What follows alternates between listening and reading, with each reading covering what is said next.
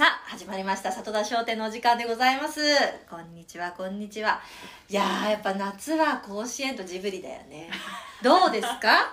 夏の終わりです。もう8月25日ですけれども今ねちょうど、まあ、収録の時はねあのーこの辺でちょっと今甲子園がチラチラとして もうこの時期は結果出てますよね。甲子園っていうのは何日まででしたっけ？20この前調べたね。20、ね、まあでも土日だよね。多分27ぐらい？いやいやもっと早い？もっと早いあじゃあその1週前の20日とかまでか、あます20日じゃないですか。もうすぐですよね、はいい、やもうすぐじゃない。もう終わってますね。ます。25日だからはい。失礼しました、い、やーだから熱い戦いでしたよね。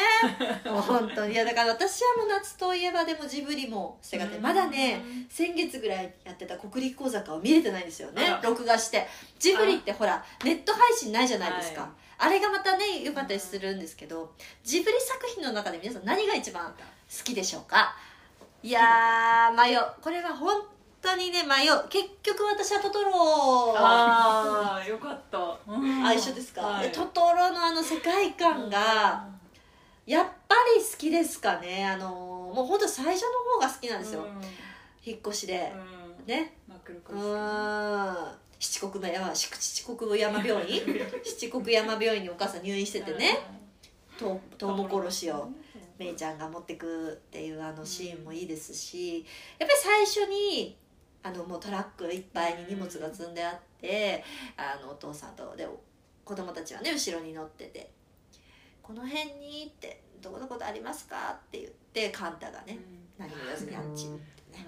でお父さんおかおばあちゃんが「カンタ!」って怒るあの感じとかもね。で夏といえばトトロかあとはやっぱあれですね。えっ、となんだっけあのあれあれえっ、ヒントください。とえっ、と魔女の宅急便？あー。ベタベタ。いやいいですあれなんだっけ？飛ぶやつなんだっけ？飛ぶ。マジの大体でも飛んでるか。ジブリは。あのラピュタとかも飛んでますしね。ラピュタ。も好き。あとなんだっけな。飛ぶやつ。ハウルですかね。あハウルもいいですよね。ハウル。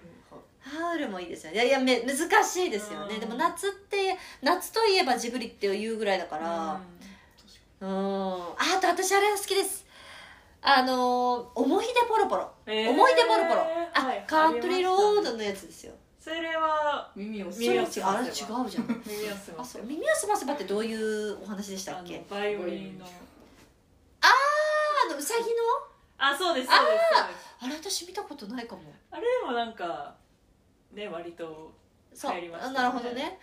ええっ、とじゃあ思い出ポロポロはあのなんかえっとあすごいいいよ。なんかあの なんていうのあの大人の女性が昔を懐かし懐かしんでこう旅をするのかな、うん。でその中で、まあ、昔に戻ってって回想シーンみたいな。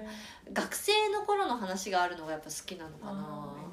あおあれってジブリって今はえっ、と金曜ロードショーを待つしかないんですか？ななんかどっかで見れますか？金曜ロードショーをとにかく待つ。かツタヤでレンタル。ツタヤでレンタルね。はい。いやいやあとはもう DVD 買うかね。あそうですね。販売はしてます？してます。うん。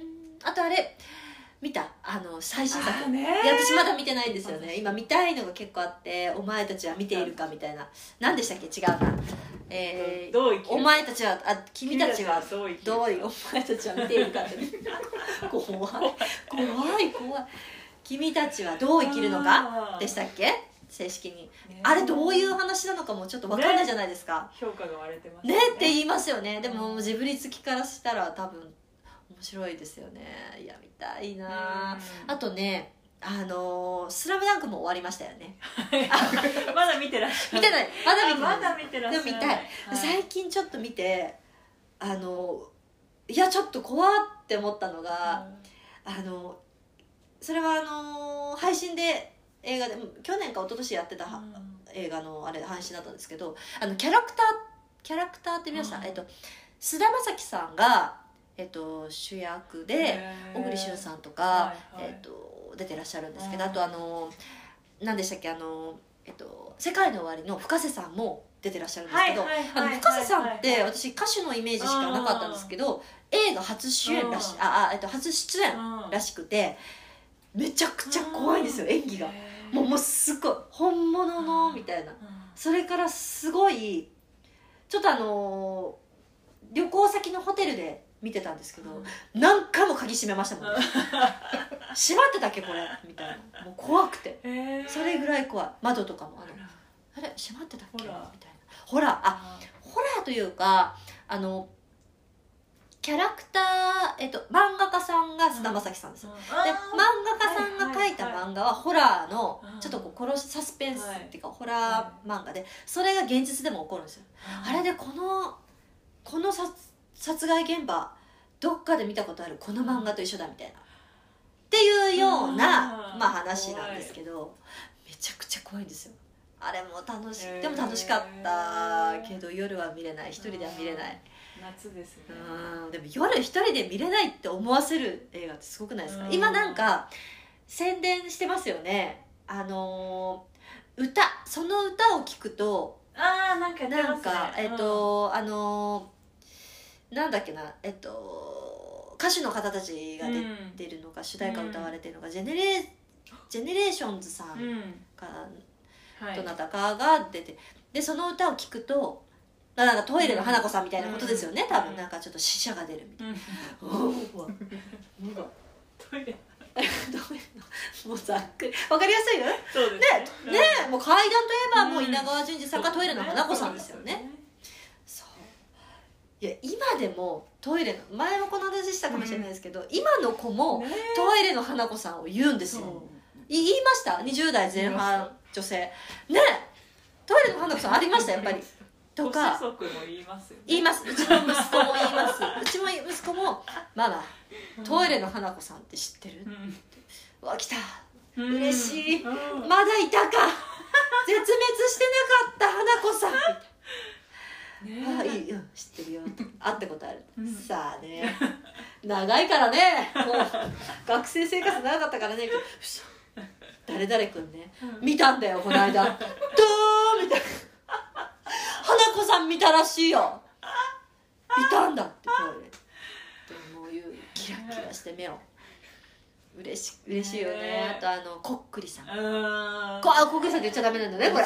言っちゃダメなんですよね。こっくりさんって言ったらなんか動くみたいな。なんかあったよね。10円玉か5円玉をさみんなで手でこう置いてさこっくりさんなんか次は右ですか？なんか言うじゃん誰わかんない。々君の好きな人はねあのたけし君ですか？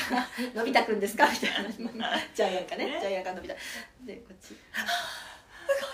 みた。いあるんですよまだ。なね。あるんですよ。あとねあれも言ってた。もう嬉しくなっちゃった。ある貧血森のない監督熊さんにん。にく出会ったんこぶ これも歌ってたのよ。あるんです。まだあるんですこれも。いやどうやって出てる？あとババンババンバン。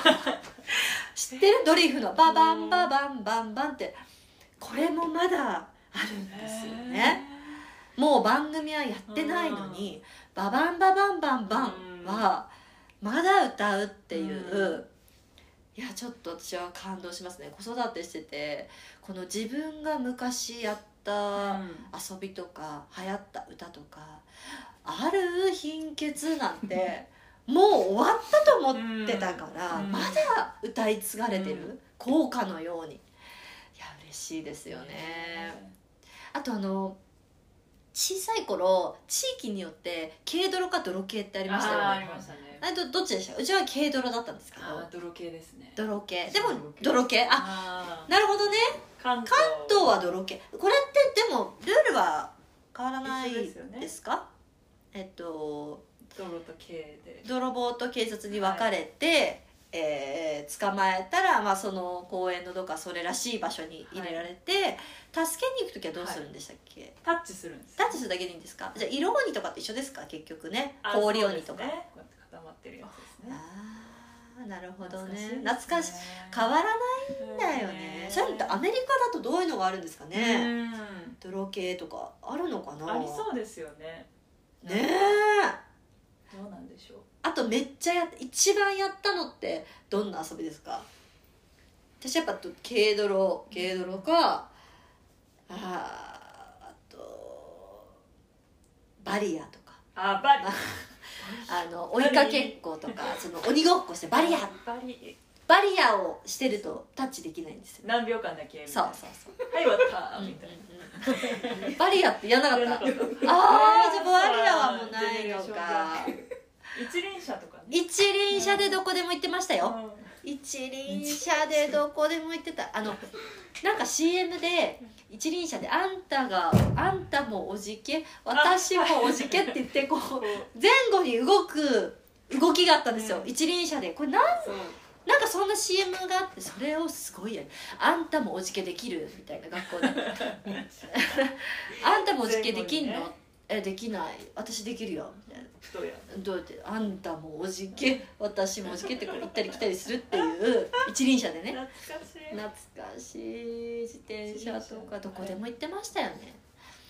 夏なんてもう自転車で隣町までもうどこまででも行ってましたよね。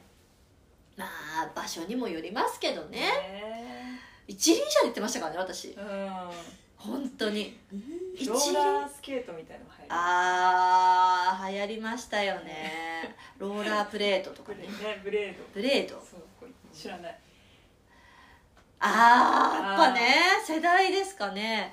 あローあとスキーとかはやっぱりあんまりやらないですか？関東とかだとは、えっとね北海道はミニスキーっていうのがあってまああの北海道の公園って山が基本あるんですよちっちゃい山？ちっちゃい山といってもソリで結構楽しく滑れるぐらいの高さの山が割とどこの公園にもあって札幌。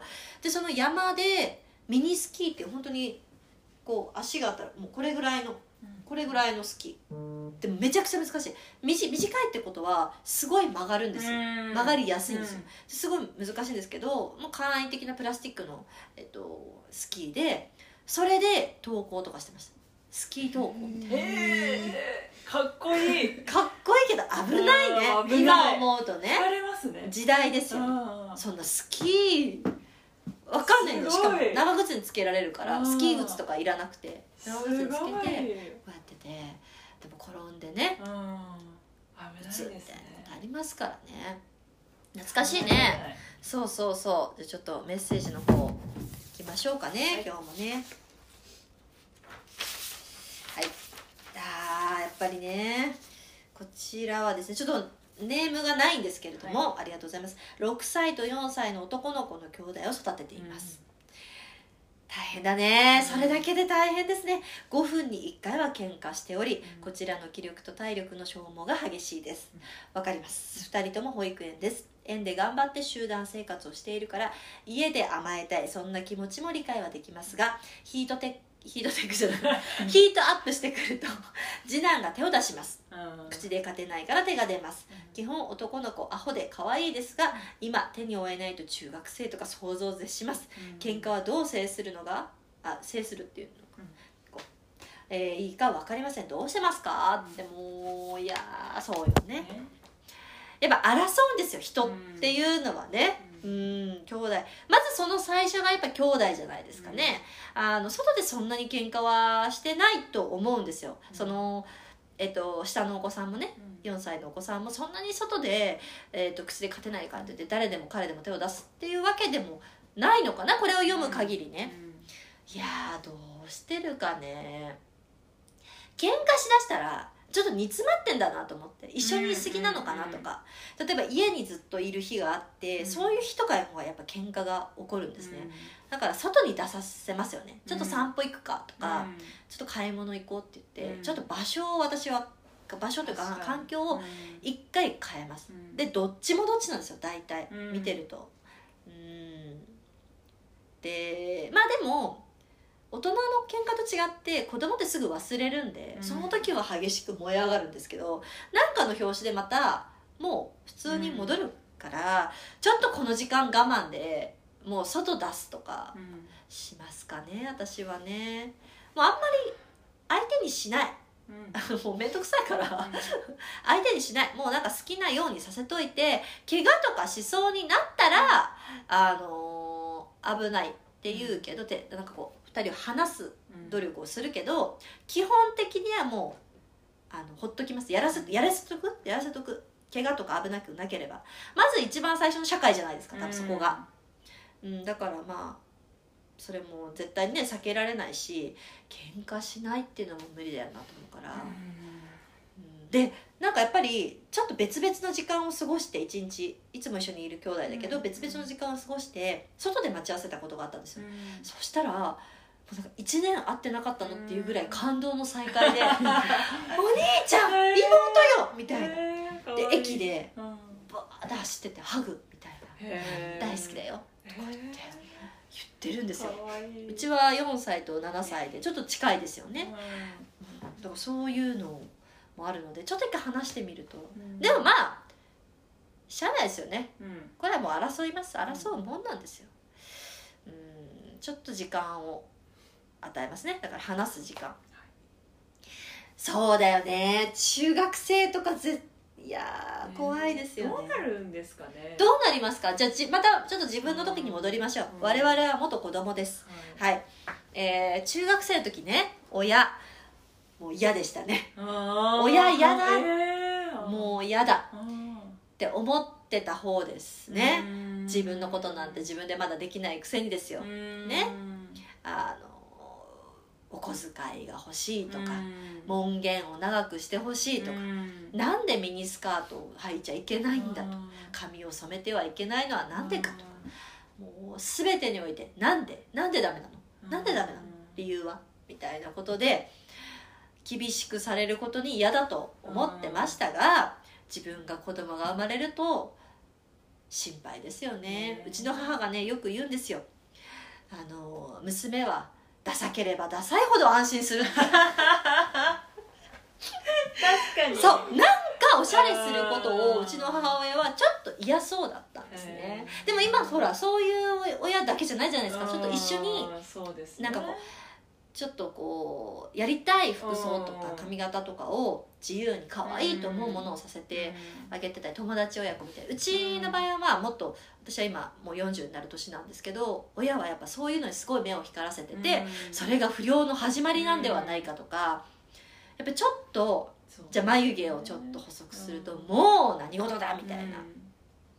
ことの親そういう親なのでダサければダサいほど安心するのよみたいなことだったんですよね。でもそういうの OK な親御さんもねうん。いてすくすく別にそんなみんながみんなそうねね何？右にスカートを履いたからといってうん。不良になるとかなんて絶対ありえない、うん。まあない話ですからううんちの親はたまたまそういうふうに私を心配してたっていう話ですけどどうでした？その中学生ぐらいの時って親御さんは皆さんの親御さんどういう感じでした？やっぱり目を光らせてちょっとこう服装とかうちはもう元ヤンだうったんで。元気だ。ねだから結構割と放任主義で。あそうなんですていただいてねうん。うん感謝その髪を染めちゃって私が。そしたらそのシャン海外のシャンプー使ったって先生に言えてアドバイスああそういうふうになると 子供はそれ以上はいかないんですか？行かない。もうあなんかあその親が想定内で泳がされてんだぐらいのなんか全然刺激的じゃないです。あなんか。親はこれやってきたんだってあ思っちゃって、うんうん全然そうなのねってぐらいで、うんなるほどね。うん。なんか何もああやったのねぐらいの感じでしたうちは。あそれぐらいはもう逆に OK だってそうだよね。うん。髪染めるって別に。うん校則とかがダメじゃなければそう迷惑はかけないもんうねん。親がちょっとなんか嫌だなっうん。て思うっていうことだもんね。なるほどね。どうどうでしたか？20代前半だとどうですか、別に親御さんは髪を染めようが。いやもう私全然中学で髪染めるとかなかったんで。逆にね？で染めたいとか思うみたいなことでも特にね時代もそうか、うん。私たちの時はそういうもうねそういうのがギャルとかが主流だったんでね。ルーズソックス履きたないるほどね。じゃあそういうのをしてる人はか。どういうなんか別にそれも個性みたいなことですよね多分。そうですあねーなるほどね。ああ流行ってないんですよ。あ流行ってない。あー流行ってない。AKB はいとかがはい流行ってたりしたら、はい。流行ってた彼女たちは結構黒髪であ清純派じゃないです確かに確かに。確かにま舞さんたちは、うん例えばあゆとか安室ちゃんとかね。はやりたいですよね。